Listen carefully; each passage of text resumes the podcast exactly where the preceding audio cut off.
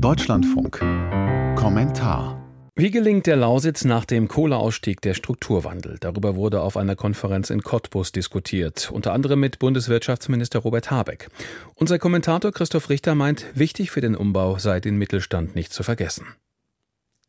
Mittelständische Unternehmerinnen und Unternehmer in der Lausitz warnen lautstark, wenn der Mittelstand nicht mitgenommen wird, dann wird es nix mit dem Strukturwandel. Nochmal für alle zur Erinnerung. Für den Umbau der deutschen Braunkohlereviere wurden milliardenschwere Hilfen versprochen. Mehr als 10 Milliarden Euro gehen allein in die brandenburgische Lausitz. Doch der staatliche Geldsegen kommt eher Konzernen und großen Unternehmen zugute, weniger dem Mittelstand. Die bürokratischen Hürden, wie etwa Auflagen bei Nachweisen oder Berichtspflichten sind für Mittelständler kaum zu packen, viel zu hoch viel zu unflexibel. Die Förderpolitik des Bundes produziert Verlierer, doch gehört werden die Klagen nicht. Stattdessen heißt es in der Politik, das sei eben der Markt. Und darauf müssen sich die Unternehmer einstellen, nur dass der Mittelstand mit öffentlich geförderten Unternehmen, in der Lausitz sind es etwa die Deutsche Bahn AG oder der Braunkohlekonzern LEAG, nicht mithalten kann. Stundenlöhne großer Konzerne von etwa 24 Euro sind für kleine Unternehmen ein Unding, auch wenn sie wollten.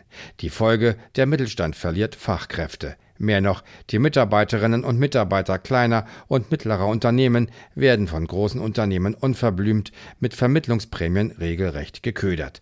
Fast jede mittelständische Unternehmerin, jeder mittelständische Unternehmer in der Lausitz kann davon ein Lied singen, berichtet darüber, die Rahmenbedingungen sind für den Mittelstand schlicht unfair.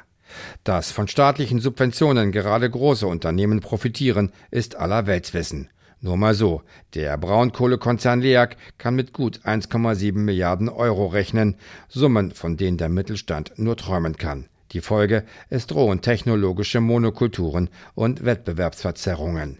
Wenn sich da nichts ändert, wird der Strukturwandel stocken, gar scheitern. Da braucht es ein Umdenken in der Politik, nicht nur schöne Worte, sondern Taten. Mehr als ein Wachstumschancengesetz, das den Mittelstand in den Blick nimmt, von dem aber immer noch völlig unklar ist, ob es überhaupt kommen wird.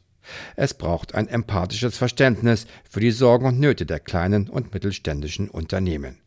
Und da bringt es überhaupt nichts, wenn Brandenburgs SPD-Ministerpräsident Dietmar Woidke, wie er es an diesem Dienstag nochmal getan hat, von oben herab an den Veränderungswillen der Menschen appelliert. Es gibt Ungerechtigkeiten, die angepackt werden müssen. Wenn das nicht passiert, können Menschen abspringen, Vertrauen verlieren und aus Protest gar vielleicht die rechtsextremistische AfD wählen.